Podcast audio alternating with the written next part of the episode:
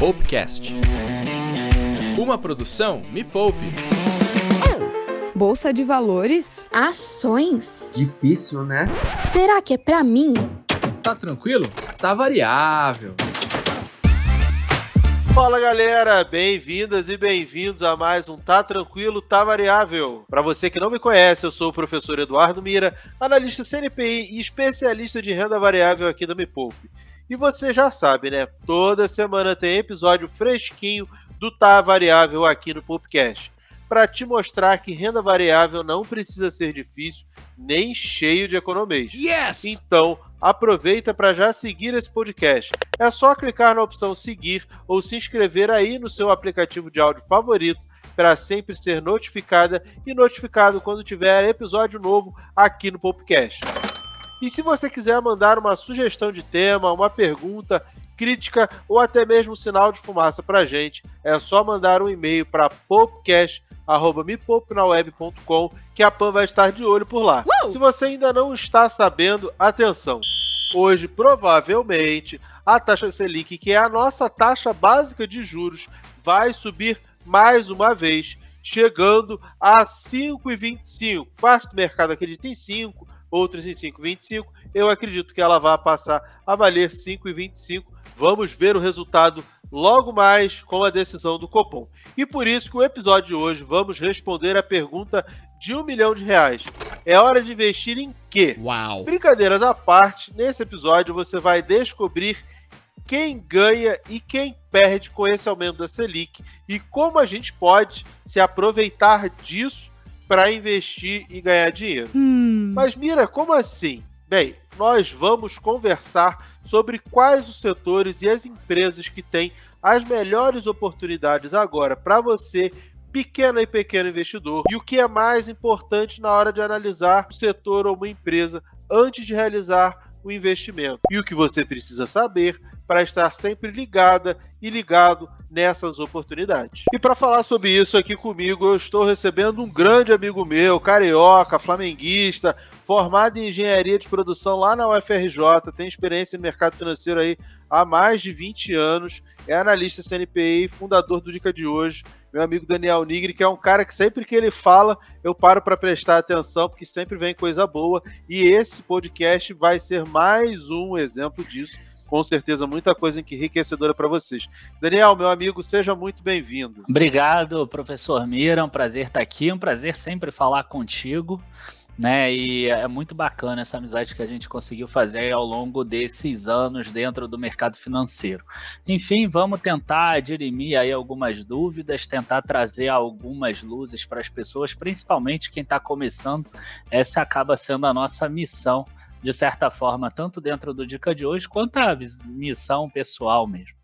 Então, vamos lá. É, já que você falou do Dica de hoje, eu queria saber como é que você montou o Dica de hoje, que é uma casa de análise, uma research, e o que, que é uma casa de análise? Explica para o pessoal o que, que faz uma casa de análise. Bom, é, o Dica de hoje ele foi montado lá atrás e completamente ao acaso. Né? Eu comecei um canal no YouTube que eu queria melhorar a educação financeira das pessoas e tudo.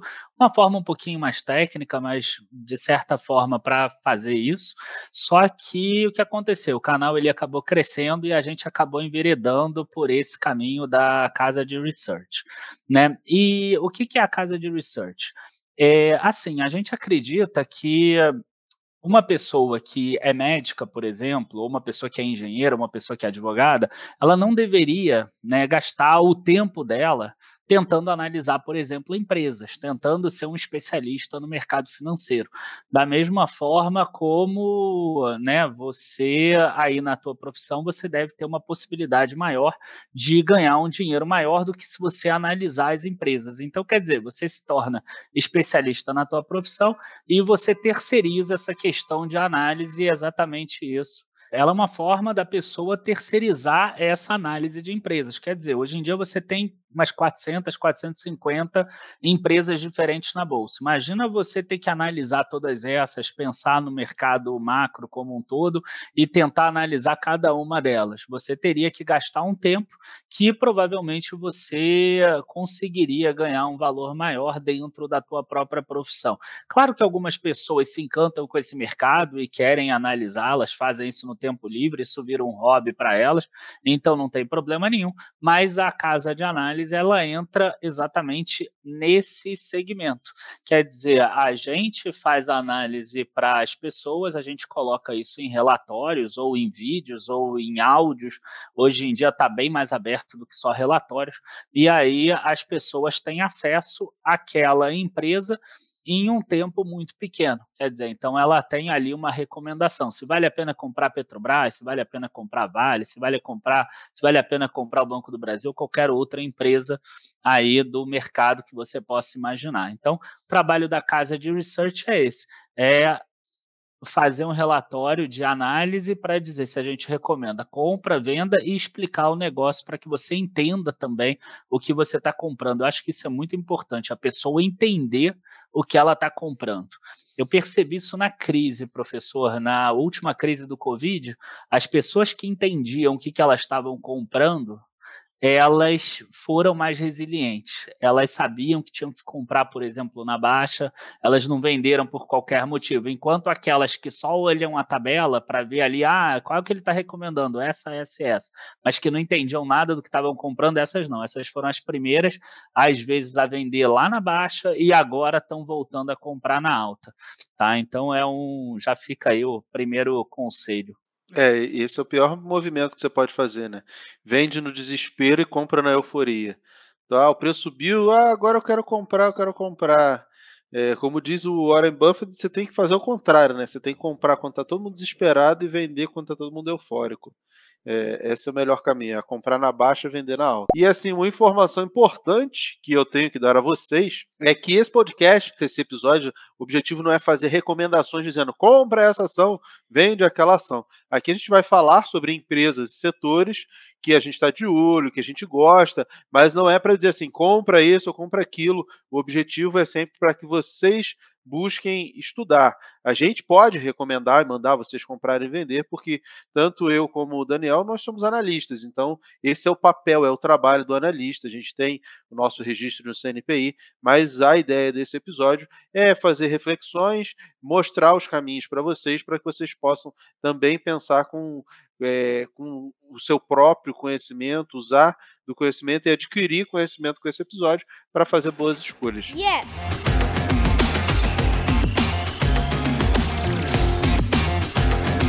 Mas, Daniel, para a gente continuar nosso papo de um jeito descontraído, tem um quadro nesse programa que se chama Perguntas Chatas para Serem Respondidas Rapidamente. E eu vou te fazer três perguntas e você precisa responder rápido e de um jeito simples, tipo ping-pong, beleza? Beleza, vamos tentar. Quais as piores ações de 2021, na sua opinião? Olha, eu não gosto, isso é uma posição minha direto, do setor de aviação.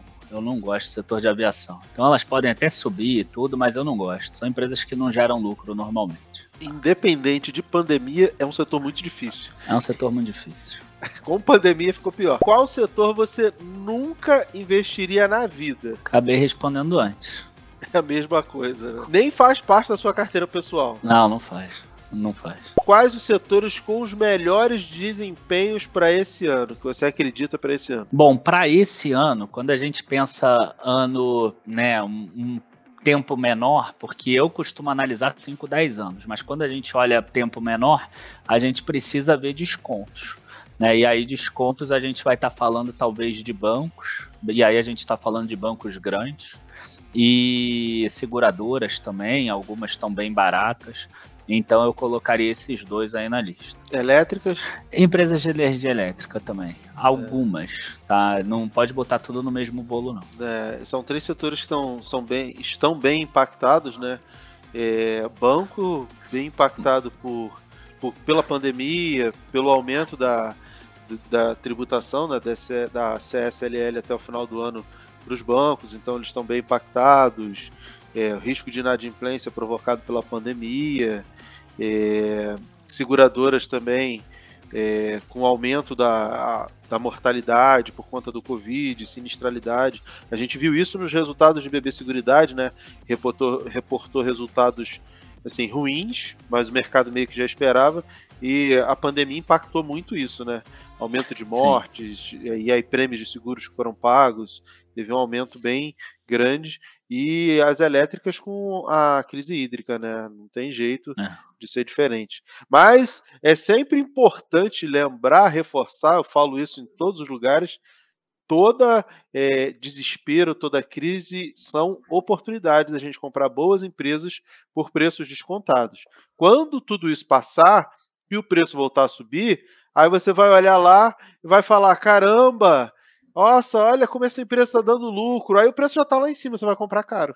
A ideia é você entender o que tem por trás, se a empresa é sólida ou não, e aí sim conseguir se posicionar num preço bacana. E esse preço bacana, esse preço barato, só acontece quando as pessoas estão desesperadas, vendo que o cenário não está muito legal, e aí fica todo mundo desesperado e vende. Aí o preço cai. Você que está pensando no longo prazo, vai comprar mais barato, vai se dar bem. Bom, eu queria só mudar, em vez de elétrica, para saneamento. Eu acho que tem mais desconto em empresas de saneamento.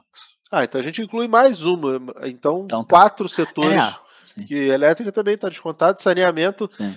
também com crise hídrica e com. É, é pelo mesmo motivo. Né? É pelo mesmo motivo.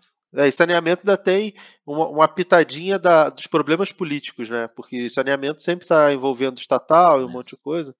E é, aí reajusta, aí. não reajusta a tarifa. Como é que você reajusta a tarifa se tem um custo político muito grande, ou o político não quer se queimar?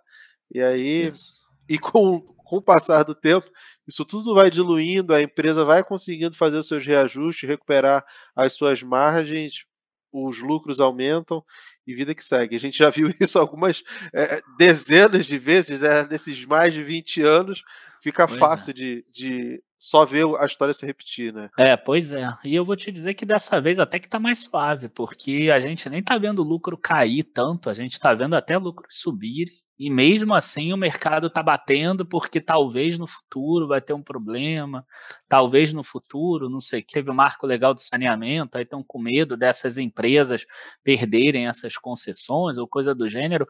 Eu adoro esse tipo de ruído, professor, eu adoro. É, eu gosto momento. muito, eu já fiz muito dinheiro por causa desses ruídos, do lado passado, né? É, Só bancos, por exemplo. Que a gente compra barato, né? Só bancos, por exemplo, acho que de 2000 até 2020 já foram uns quatro ruídos desses. Eu lembro que lá atrás, em 2000, por exemplo, falaram que os bancos estrangeiros iriam dominar o Brasil, por exemplo. E o único que ficou foi o Santander.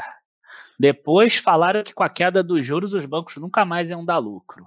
Aí você vê eles dando lucro até hoje, por exemplo.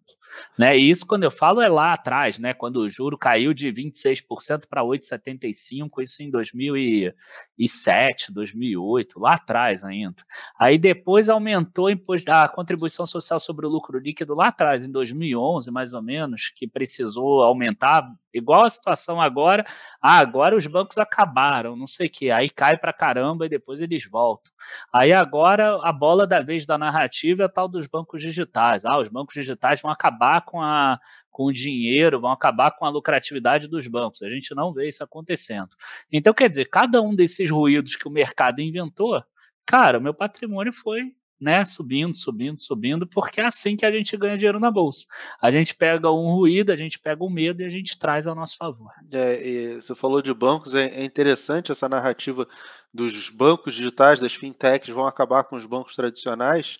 É, eu sempre fui muito reticente a essa narrativa, porque parece que é assim, né? Parece que os bancos tradicionais estão lá trabalhando. Aí eles acordaram um belo dia. Nossa, meu Deus, é. existe uma coisa chamada fintech. E agora o que, é que eu faço? Isso. E não é assim, né? Os departamentos de tecnologia dos grandes bancos, eles têm dezenas de bilhões de reais à disposição, né? Os lucros dos bancos são bilionários. E aí eles podem fazer investimento e, e, e contas digitais, bancos digitais, fazem parte dos bancões desde sempre, né? E acho que eles é que começaram esse movimento, inclusive, de contas digitais e de um monte de outras coisas. E, Sim. além disso, se a gente pensar nos lucros que os grandes bancos conseguem gerar, e se a gente comparar, por exemplo, com o Nubank, que está é, na moda, que, pô, nunca deu lucro. Entendeu? Ah, mas o Nubank tem uma base de clientes muito grande e vai conseguir dar lucro. Beleza, eu acredito que sim, que ele vai conseguir dar lucro. Agora, ele vai conseguir dar um lucro tão grande para justificar o preço que acham que ele tem, que é maior do que o Banco do Brasil, por exemplo?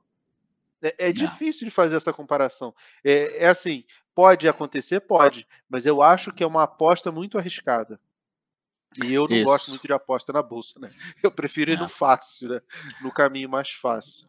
É... Seu, teu pessoal conhece a teoria do último tolo? Não sei, mas eh, explica que é, é, é igualzinho, é igualzinho a brincadeira da batata quente. Essas empresas de muito crescimento, elas são assim: você compra, elas ainda não dão resultado, mas você espera conseguir vender elas mais caro para uma outra pessoa que talvez compre mais caro do que você, né? E que aceite é, tentar depois repassar para uma outra pessoa. Então, isso vai passando de um para o outro. Claro que quanto mais vai aumentando o número de clientes, base, etc., sempre tem uma narrativa, né? Sempre tem um motivo para aquilo estar tá crescendo. E aí você volta no passado e você vai ver um milhão de exemplos errados, mas tem lá um Google, um Facebook, uma Amazon que deram certo. Então o cara acha que ele está sempre comprando o próximo Google, a próxima Amazon, o próximo Facebook, ou para ficar aqui na América do Sul, próximo Mercado Livre, por exemplo. Então, essas pessoas, né, elas acabam comprando com base em tentar vender mais caro para outra pessoa e não com base em resultados. Isso acaba sendo muito perigoso. Né, é, recentemente, eu acho que vale até a pena a gente falar. A gente vê, olha a queda expressiva das ações da Mosaico, por exemplo. Né, o mercado acreditava que ela ia entregar um resultado parecido com o da Melios, a Melios está crescendo para caramba, e aí o mercado começou a ver que a parte de gestão dela não estava conseguindo fazer tantas aquisições, ela não estava conseguindo crescer na velocidade esperada, e o mercado pega e cai e cai forte. Tá? Se eu não me engano, esse ano da máxima até hoje já caiu em 70%, por exemplo. Então, quando você compra essas empresas que dentro do preço dela já tem embutido um crescimento grande, não tem problema nenhum. Às vezes eu até recomendo um percentual pequenininho na carteira, mas você tem que estar ciente desses riscos que existem caso a empresa não entregue esses resultados. As quedas são muito fortes. É, eu digo que é isso é igual pega um jogador de futebol aí com 16 anos, ah, ele vai é, ser boa. o próximo Pelé. Isso. E aí paga uma fortuna. Se no meio do caminho ele se machucar, qual, qual o preço dele? É. Desaba. Então, quanto maior a expectativa que você colocar sobre aquela empresa, mais caro você vai pagar e mais risco você vai correr. Por quê? Porque se não arrebentar, porque você vou comprar esse jogador de futebol, 16 anos, porque ele vai ser o artilheiro da próxima Copa do Mundo, do próximo Campeonato Brasileiro, da próxima Champions League. E aí se ele não for, já era, porque você já pagou caro acreditando que vai ser o melhor do mundo de tudo, absolutamente, sem dar nenhum problema. E aí começa a dar algum problema no meio do caminho e o preço cai, porque você já pagou caro. Por isso Exato. que eu prefiro comprar coisas com menor expectativa. Ah, não tem uma expectativa tão grande, tá ali mais tranquilo. É mais fácil de ganhar dinheiro dessa maneira, tá? Porque assim, ah, eu acertei a próxima a empresa que subiu, por exemplo, a Melios, você falou, é uma empresa que aí valorizou pra caramba, tem feito várias aquisições, tem subido, tem entregue resultado. Mas a sua carteira vai ter só isso? Não. É. Você até fez um vídeo, é, acho que foi de Oi com Itaúsa, né? A Itaúsa, foi via varejo com Itaúsa. É via varejo, é. A Itaúsa vai te deixar rico, a via varejo nunca vai te deixar rico. Exato. Por quê?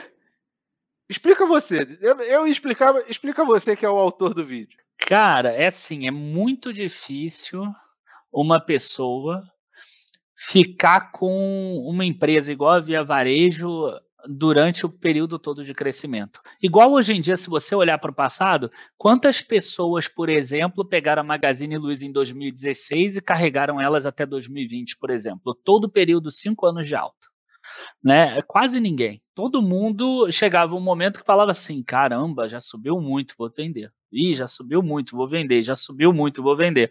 Agora, uma empresa igual a Itaúsa, que é constante, que te dá resultados sempre, que tem lá uns dividendos, que agora caiu um pouco, mas que está investindo e que normalmente ela está dentro de uma faixa, ela vai crescendo aos poucos, crescendo aos poucos, crescendo aos poucos, e você não sente essa necessidade de ficar com medo, achando que ela está já muito esticada, e muitas vezes, às vezes, essas outras empresas estão esticadas, e aí você não tem essa necessidade de vender.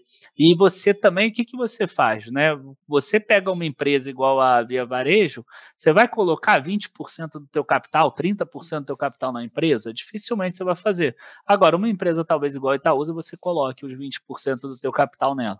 Então, são esses dois motivos principais. O primeiro, você não fica tentado a vender a empresa porque ela subiu muito, e o segundo, porque você aceita colocar uma parcela maior do teu capital nesse tipo de empresa que é mais constante, que gera lucro recorrente. Assim, toda pessoa que tem algum racional na hora de fazer investimento Sim. vai colocar um pequeno percentual nessa empresa mais arriscada. E aí não tem jeito, ah, não, eu comprei Melios e ela subiu mil por cento. Tá bom, quanto da sua carteira era Melios? Era meio por cento da carteira. Isso. Tá bom. Fez diferença de quê? De repente sua, o restante da sua carteira era 80% era Tesouro Selic. Acabou, não adianta. A empresa pode subir 10 mil por cento, que não vai fazer cócegas na sua carteira, porque ela é muito pouco representativa. E ela é muito pouco representativa porque ela tem grande risco. Então, essas empresas nunca vão te deixar rico, porque você nunca vai se expor tanto a elas. Porque se der errado, por exemplo, a mosaico que você falou, imagina se você bota 50% do seu capital nela. Quem é. fez isso está desesperado, né? Já perdeu Exato. muito dinheiro. Exato. Mas... E a pessoa não carrega os 10 mil por cento que você deu de exemplo. Ela não consegue carregar numa empresa desse tipo. Agora, é, é, é, legal, né? Hoje em dia, na sociedade que a gente está, que as pessoas gostam de aparecer na mídia social, é muito maneiro para você tirar uma foto e botar, e botar assim, né? Postar lá no, no Insta, postar nas mídias sociais. Olha, a ação que eu comprei subiu 200%, 300%, 500%. Então, tem muita gente que acaba sendo atraído por causa desse tipo de propaganda que é muito perigoso para o que é mais importante, que é a formação de patrimônio todo longo prazo. Né? Eu acho que ninguém está na bolsa para jogar, não, pra, não, é, não é um cassino. Né? A gente está na bolsa para fazer investimento, para a gente conseguir melhorar a nossa vida, para a gente, enfim, chegar na nossa liberdade financeira, ou pelo menos para a gente conseguir comprar mais supérfluos, por exemplo.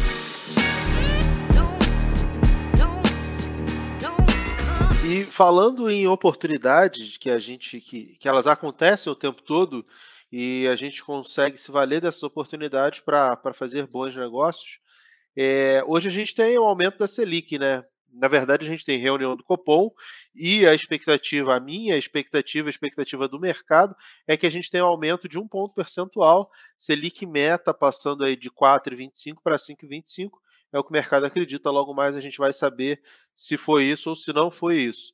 É... Primeiro, Daniel, qual a tua expectativa para a Selic? Você acha que ela vai subir? Que vai subir com certeza, né?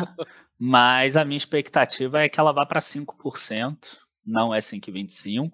Eu acredito que o Copom vai botar 0,75%, porque no último comunicado eles chegaram a falar em outro aumento da mesma magnitude. Claro que eles colocam lá, não sei que a inflação aumente muito, a inflação aumentou muito, mas é, senão não tem motivo para ele colocar isso no comunicado.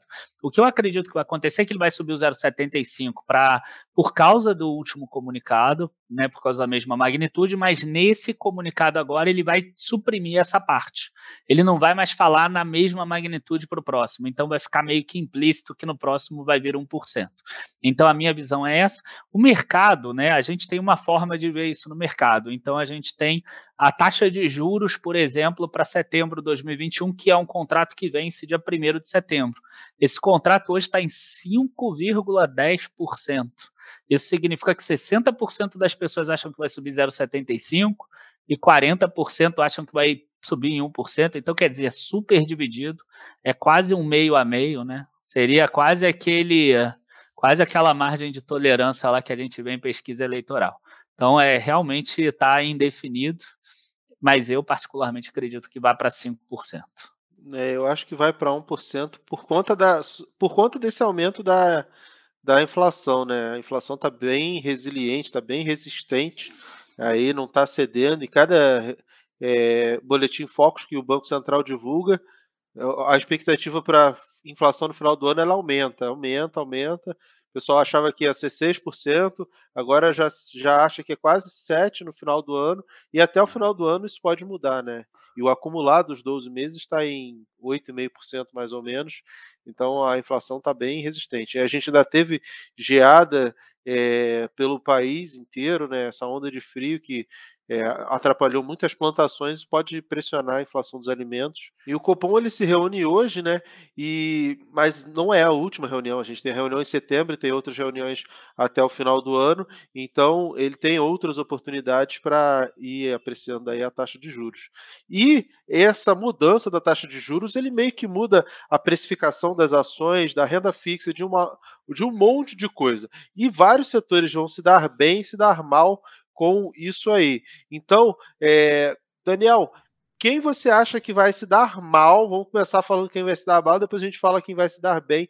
Os setores que devem se dar mal ou que devem ser mais impactados com o aumento da Selic? É, a primeira coisa que eu queria falar é que o Copom ele já está muito mais de olho na inflação de 2022 do que a de 2021. Então, se passar muito a de 2021, eu acho que isso não altera muito o racional deles de, de aumento da taxa de juros, não. Eu acho que já é líquido e certo que vai ser ultrapassada a meta desse ano, e agora o objetivo é manter a meta de 2022. Com relação às empresas que serão mais impactadas, a gente tem que saber dividir bem, porque algumas já foram muito impactadas. Né? Então, em tese, Aquelas ações que são mais impactadas são as empresas, principalmente de construção civil. Por quê? Porque a pessoa que compra uma casa, ela normalmente ela pega um financiamento imobiliário. Tá? Eu costumo dar um exemplo que eu acho que é bem simples, que é assim, é, o máximo que uma família pode dispor para pagar a parcela da casa é 30%, isso é uma regra do próprio financiamento imobiliário. Então, uma família que tem uma renda né, familiar de 8 mil reais, esse valor é 2.400 reais da parcela. Na hora que você sobe os juros, né, você diminui o valor do imóvel que essa família pode comprar. Né? Então, talvez essa família pudesse comprar um imóvel de 300 mil reais, porque ela ia pagar 2.400 de parcela. Na hora que você aumenta os juros, talvez ela só possa comprar um imóvel de 260 mil. Junto a isso, você tem uma inflação de custos, que está aumentando o valor do imóvel. Então, você tem aí uma redução do que a gente chama de mercado endereçável. Tá? Então você passa a ter menos famílias aptas a pegarem esse financiamento imobiliário.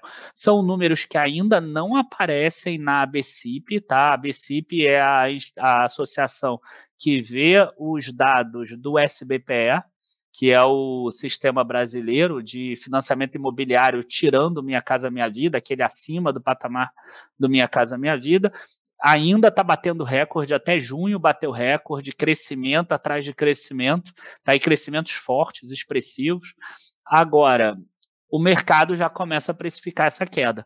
Então, vai ser um mercado muito interessante, porque a gente vai ver empresas de construção civil que já caíram, mas que vão apresentar lucros extraordinários. Então a gente vai ter empresas de construção civil assim, com preço sobre lucro de 5 no final do ano, com preço sobre lucro de 6, e algumas empresas até com caixa muito grande. E não é raro, né? A gente vê em um cenário de muito estresse empresas que são negociadas até abaixo do valor do caixa. Eu lembro de ter comprado a Zetec lá em 2008 dessa forma, por exemplo. Né? Então, assim, é, é, muito interessante quando isso acontece, porque abre a maior assimetria de todas.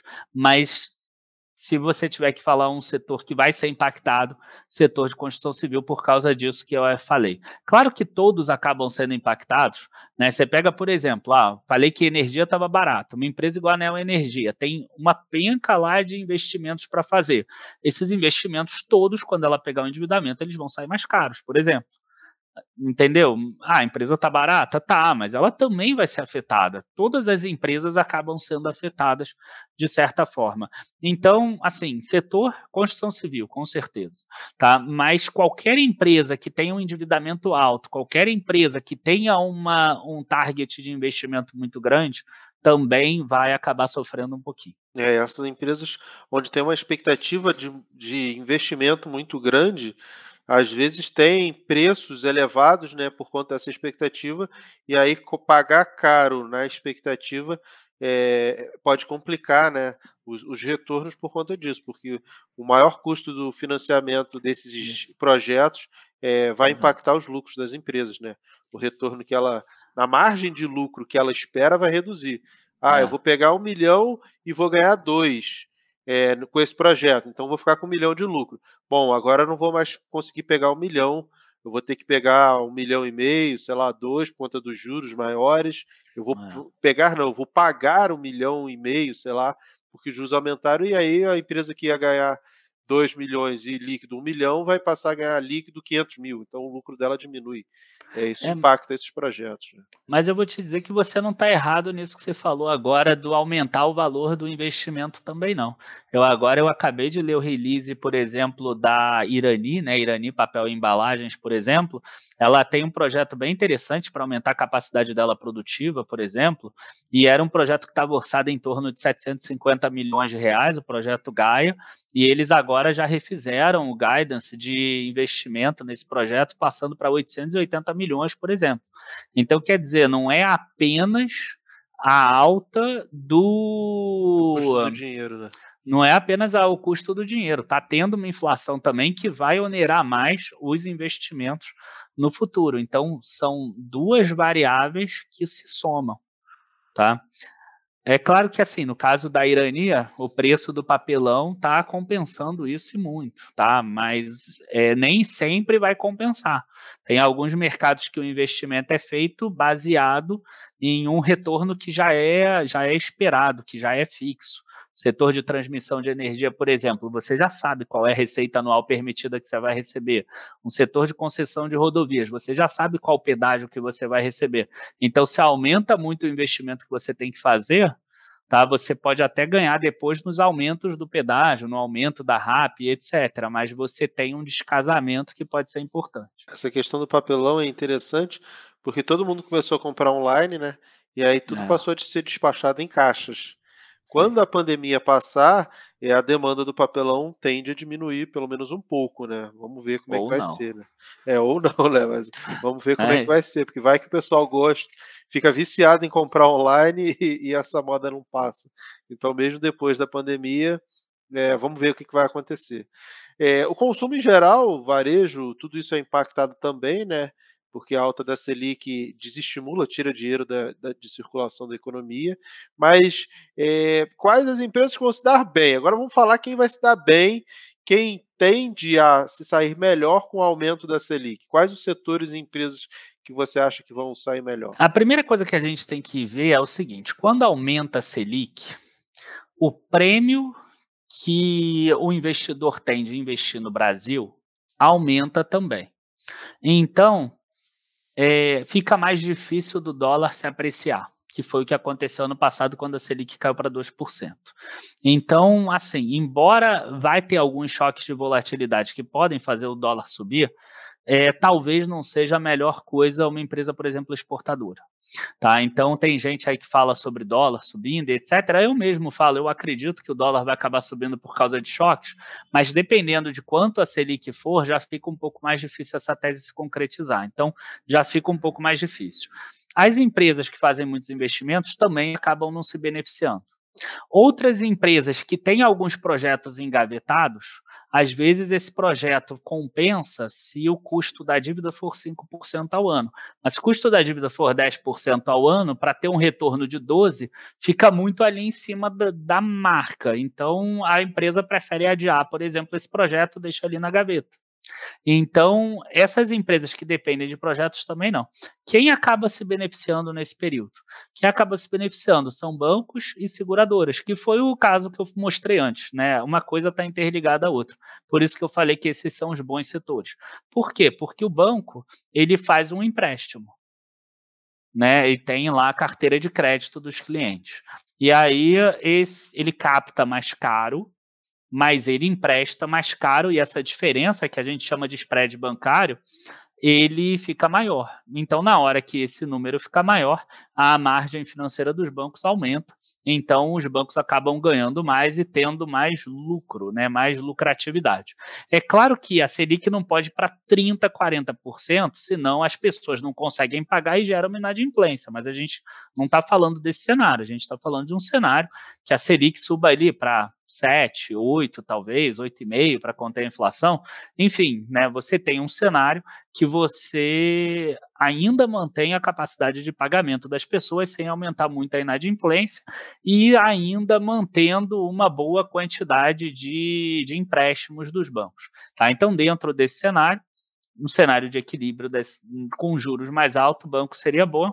E é o outro o, seria. O, o banco é, assim, é só para a galera lembrar, Selic estava 2%. Aí imagina que o banco recebe dinheiro num CDB e remunera as pessoas é, a 2% e vai emprestar dinheiro para quem quer pegar dinheiro emprestado a 4%. Então imagina que é sempre o dobro. Com a é. Selic, e aí o banco ganhou esses dois pontos percentuais, né? Então imagina que o banco ganhou dois. Ele emprestou a 2 e cobrou 4. Então ele ganhou 2. Quando a Selic vai para 5%, por exemplo, ou 7%, imagina que a Selic é 5%. Aí o banco vai é, cobrar o dobro. Ele vai cobrar 10%. E aí antes ele ganhava 2, que ele pegava 2 e emprestava 4. Agora ele vai pegar 5 e emprestar 10 e vai ganhar 5. Então ele mais que dobrou o lucro dele. E é justamente essa margem financeira, então ele está aumentando esse spread. É essa continha. Ah, ele vai emprestar mais caro, vai pagar mais caro, mas vai emprestar mais.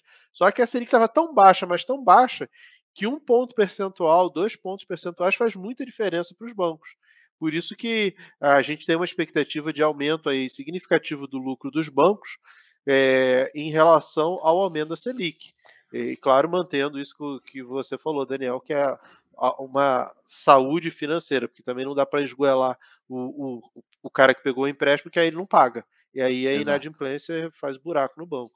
Mas você ia falar das seguradoras, né? Não, eu ainda queria falar sobre banco, que ainda tem uma outra questão aí que é legal, que é o seguinte: é, tem muito banco pequeno que acabou captando recurso, assim, 200% do CDI, 150% do CDI, porque estava lá 2, 3, 4%, para ele era muito bom captar 6, 8%, por exemplo.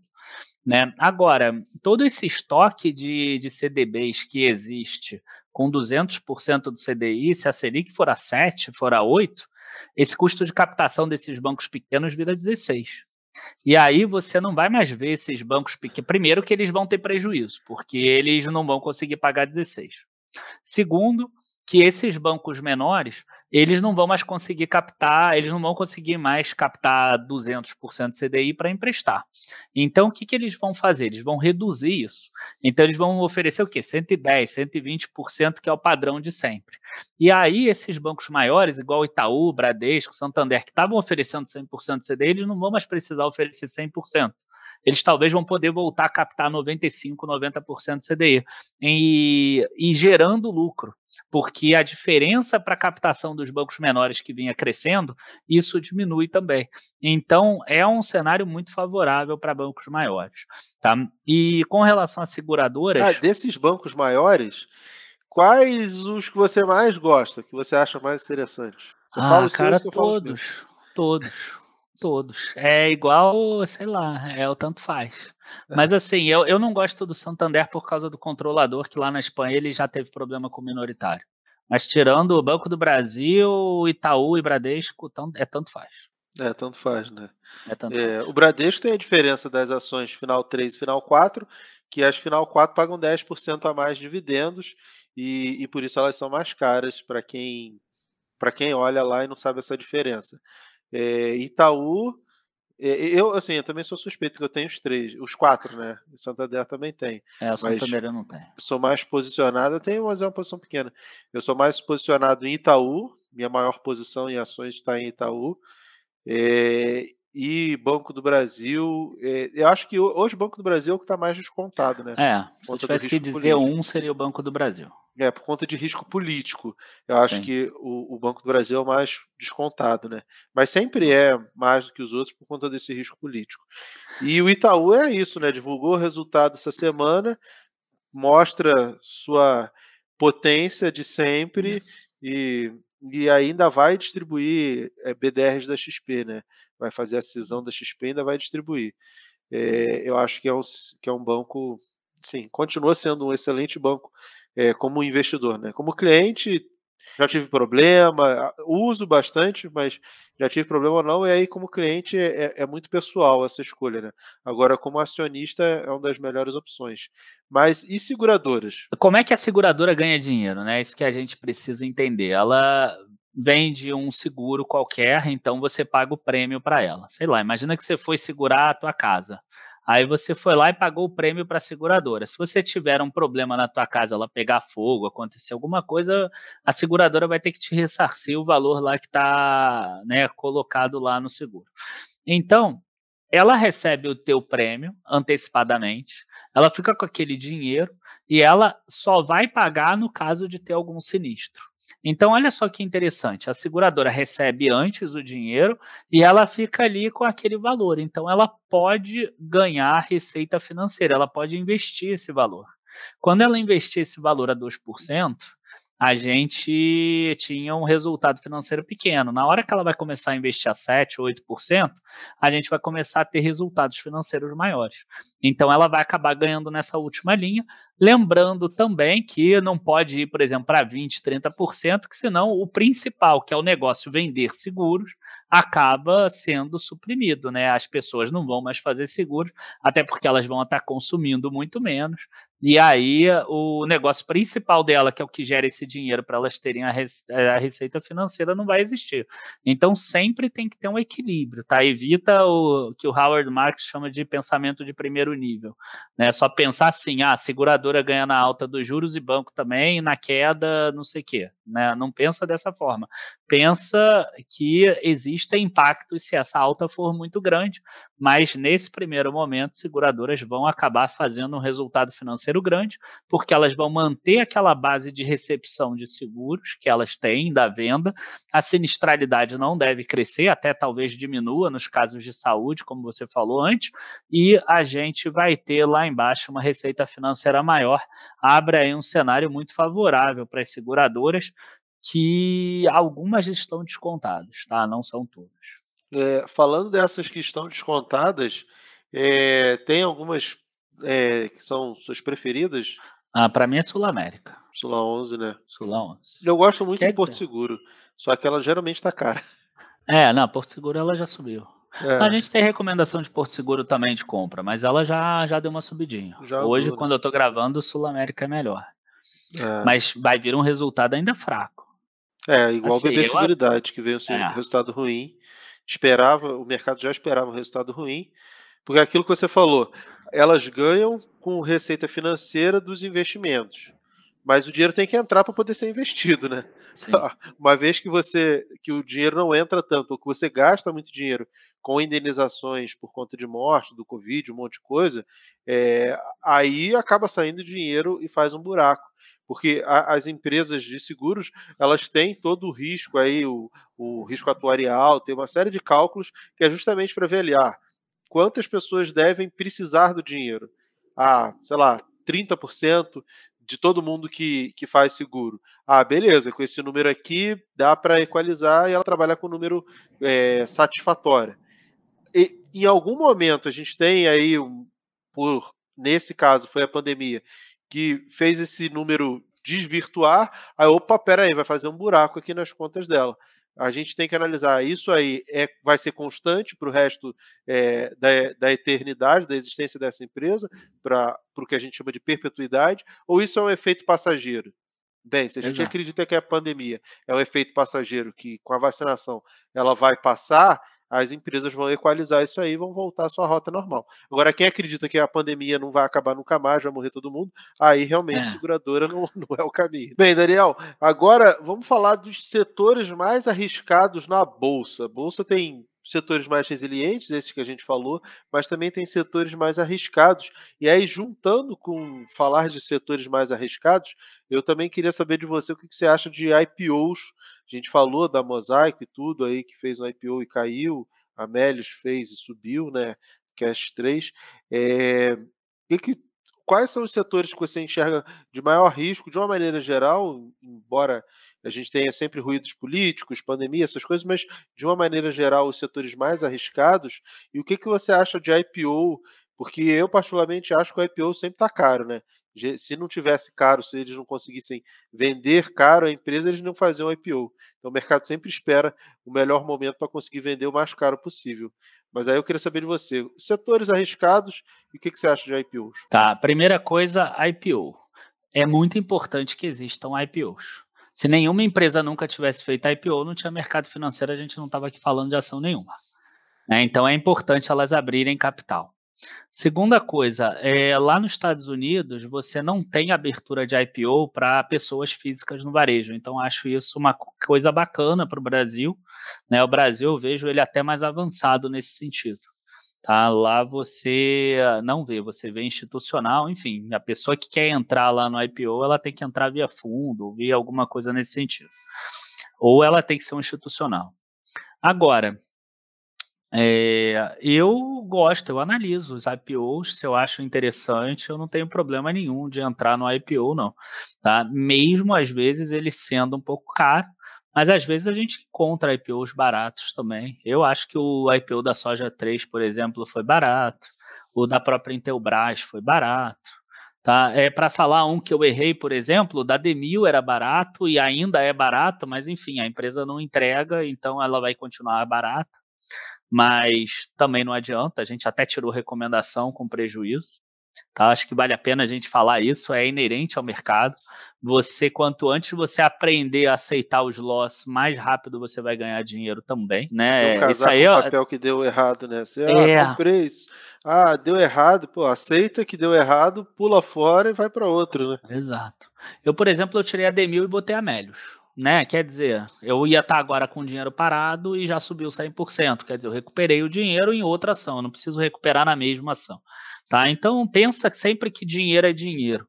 Tá? Se, se você perder 2 mil com a ação A, você não precisa recuperar os 2 mil na ação A, você pode recuperar na ação B se ela estiver ruim. E quanto antes você aprender isso, eu acho que mais rápido você se torna um bom investidor. É, aceitar os losses, aceitar as perdas é importante. E com relação a setores, a gente sempre tem aquela matriz de risco versus retorno. Né? A gente antes estava falando assim: o mercado ele espera um crescimento alto. Você tem um preço, você já tem algo embutido nele muito grande em termos de crescimento. Então, essas são as ações mais arriscadas. Por outro lado, por que, que o mercado aceita pagar tão caro nessas empresas? Porque elas também são aquelas que têm maior potencial de retorno. Então, eu separei aqui, por exemplo, ó, dois setores aqui rapidinho. Por exemplo, tecnologia da informação. Quais são as maiores empresas na Bolsa dos Estados Unidos? São de tecnologia da informação, correto? Quais são as maiores. A maior empresa, por exemplo, da Bolsa da Argentina, Mercado Livre. É tecnologia da informação também, de certa forma. Né? Maior da China, por exemplo, Alibaba, tecnologia da informação. É, qual é a maior do Brasil? Porra, Vale Petrobras. É, entenderam? É, quais são as empresas que têm de tecnologia da informação no Brasil? Você pode até forçar a barra e botar a Magazine Luiza, ok, ela tem mais de 50% da, do, no e-commerce. Aí você vai ter ali uma ação de 140 bilhões de reais. Você vai ter o BTG Pactual, você vai ter o Banco Inter, e depois você tem um monte de empresa que vale ali até 10 bilhões. Aí você tem Melios, Enjoei, Mosaico, Bemob, é, Eletromídia, agora tem essas novas, Unifique, Desktop, enfim, Local Web. A Local Web já está um pouquinho mais cara, até esqueci dela, uns 20, 20 e poucos. É, e você tem aquelas mais antigas, você tem ali TOTUS, Sync, a Lynx também, mas assim, você tem empresas que, se a gente parar para pensar como é o exterior, por que não uma dessas no futuro ser aquela que vai valer 600 bilhões, por exemplo, de reais e vai ser a líder do Brasil na bolsa de valores? Cara, isso seria um aumento de 50 vezes, 60 vezes, em algumas 120 vezes, por exemplo. Né? Por que uma dessas não pode ser a primeira a passar de um trilhão, por exemplo? Né? Então, quer dizer, se eu olhar o exterior, faz sentido esse tipo de pensamento. Agora, pode ser que a primeira que passe de um trilhão seja uma de tecnologia da informação, que, por exemplo, nem abriu capital. Todas essas que estão dão errado, e ainda vai ser uma nova. Pode acontecer também. Né? O mercado achava lá atrás que o Yahoo ia dominar o mundo e quem dominou foi o Google, não foi o Yahoo. Todo mundo achava que ia ser a América Online, a América Online faliu. Então, assim, é um setor que me agrada muito. É o setor que, na minha visão, é um dos dois que tem o maior potencial de retorno, mas tem associado a ele todo o risco junto. Tá? E é isso. Risco você retorno. tem que aceitar o risco de você investir nesse tipo de retorno. O segundo é o setor que está ainda engatinhando, que é esse setor de gestão de resíduos. Né? Eu acho que poucas pessoas que estão assistindo a gente hoje fazem uma boa gestão, por exemplo, de, de, resíduos, coletas, reciclagens, ou que até se preocupa com isso no dia a dia, etc. Então, ainda tem muito para se caminhar com relação à gestão de resíduos. Então a gente teve algumas aberturas de capital, a gente teve é, Ocean Pact, se eu não me engano, Horizon, teve a Ambipar, que talvez é que está mais na mídia, até por causa do, do anúncio que a Gisele Bündchen comprou algumas ações do controlador, mas enfim, é, você tem um mercado que, em tese, vai crescer demais, né? É, qual, qual, quanto vai ser o tamanho desse mercado daqui a 10 anos? Pode ser que esse mercado seja 10 mil por cento maior. Ninguém sabe.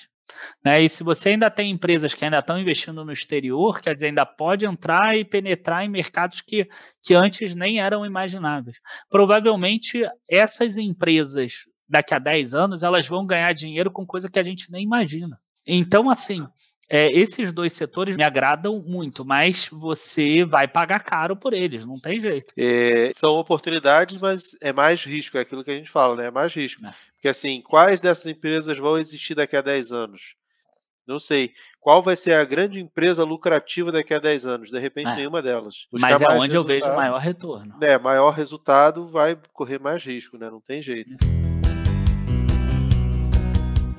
Mas, Daniel, agora a gente tem nesse programa um quadro chamado Ações Trágicas. Nesse momento do programa eu trago algum acontecimento cômico ou trágico envolvendo investimentos em renda variável, bolsa de valores e mostro o que os mipolpeiros e as mipolpeiras podem aprender com aquela cagada de outra pessoa. E eu quero saber de você, meu amigo, qual foi a pior cagada que você já cometeu ou presenciou de alguém lá na bolsa de valores com ativos da renda variável? Cara, a maior cagada que eu já tive, eu saí no lucro. Uau! Por incrível que pareça. Porque tava no meio da crise do subprime. E aí eu tava com a minha filha, ela só tinha cinco meses e ela acordou. E aí eu tive que botar lá a ordem no home broker super rápido. Eu tinha ações da Aracruz, nem existe mais Aracruz na bolsa. E aí eu tinha muita ação da Aracruz, eu falei assim, cara, chega, não aguento mais, vou vender a ação. Até porque ela tinha perdido muito dinheiro com Red e já estava falando que ela podia nem mais existir mesmo. Né? Depois ela acabou sendo incorporada pela Fibra, que também já não existe, que foi incorporada pela Suzano. Para vocês terem uma ideia de como isso é antigo. E aí, né, eu tinha lá, acho que 70 mil ações, uma coisa dessa.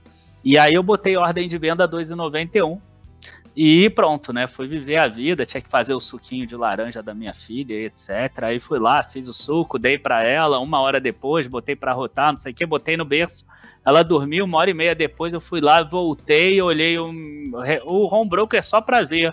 Deixa eu dar uma olhada se a custódia tá zero. Cara, a custódia tava 140 mil ações. Tinha comprado ao invés de vendido. é isso. Ah, Aí eu falei, né? putz, ferrou, caraca, e agora? O que, que eu vou fazer? Eu falei, bom, quanto ela tá agora? Vou ter que vender 140 mil, ainda vou fazer um day trade. Tava 308, mira. Aí eu vendi a 308. Eu e aí eu ganhei 17 centavos no day trade e perdi um dinheiro no swing trade, é isso. Mas foi uma cagada violenta, assim, foi. Porra. tipo, não recomendo. Prestem atenção se você tá comprando ou vendendo. É, Pera que eu já errei isso depois também. Se botar todo a compra e ser venda, etc. Todo mundo já errou. Dois é. erros clássicos. É, é, eu lembro no podcast que eu fiz com o Cabral, ele também fez isso. E dois erros clássicos: mandar comprar na hora que você quer vender, ou vender na hora que você quer comprar. E errar também o código, né? É, Engie ah, com Energisa, tá. CSN. com Cozan. Que troca uma letrinha. Nossa, são é erros clássicos, né? Todo mundo erra. Isso aí é o mais comum da gente fazer. Ninguém que, que tenha cometido esse erro precisa se desesperar ou se sentir mal. Todo mundo erra, eu erro, Daniel, todo mundo. Isso aí é normal do mercado. Ah, esqueci de falar que aí depois eu acabei dando de prêmio uma boneca para ela. que ela te ajudou a ganhar dinheiro, né? É. Involuntariamente, com muito choro. Tem uma questão que vale a pena a gente falar. Quando você for operar, assim, quando você for comprar ou vender uma ação, tenta estar num momento tranquilo, tenta não estar com a cabeça cheia pensando em outras coisas, porque isso vai aumentar a tua incidência de ter algum erro. Tá? No meu caso ali, eu tava com o bebê chorando, por exemplo, no meu ouvido. Tava com a, com, com a cabeça pensando em outras coisas. Eu não tava focado em fazer a venda daquela ação. Né? Então é importante você também pensar é, no ambiente que você faz essas operações. Mas, Daniel, cara, muitíssimo obrigado. Foi um prazer conversar aqui com você, meu amigo. Vamos fazer mais vezes, porque eu acho que é sempre muito enriquecedor para todo mundo esse bate-papo, falar das empresas, dos resultados. Eu acho que é isso que o pessoal precisa ouvir e ter um mindset, um pensamento de longo prazo é o que eu acho que vai melhorar os investimentos das pessoas na bolsa de valores. Boa. Bom, eu que agradeço, agradeço aí a participação. Você sabe que eh, quando você está em algum projeto eu estou contigo sempre, né? E e cara, agradecer mesmo. Tem mais, sei lá. Obrigado, Daniel. É, foi um prazer mesmo. Vamos, vamos fazer mais vezes. E aí, como é que o pessoal faz para te seguir nas redes sociais, encontrar o Dica de hoje, YouTube, Instagram, como é que é? Bom, YouTube é simples, né? O canal nosso é o Dica de hoje. E aí, só a dica de hoje você vai encontrar lá. E no Instagram, que é onde a gente acaba atuando um pouco mais, arroba dica de hoje, aquele tracinho de baixo 7. É tá, e aí a gente. É isso. É, como você falou, eu não sou, não sou tão bom assim pra mídia social, não. Mas é eu nem sei que chama underline. Mas é isso, a gente tá lá sempre tentando passar informação. Meu principal objetivo não é ser conhecido na mídia social, né? É poder fazer com que as pessoas realmente passem para outro nível. É, é, gerar conhecimento. É isso aí. E galera, muito obrigado a vocês pela sua audiência e pela sua paciência. Até o próximo podcast. Tchau, tchau.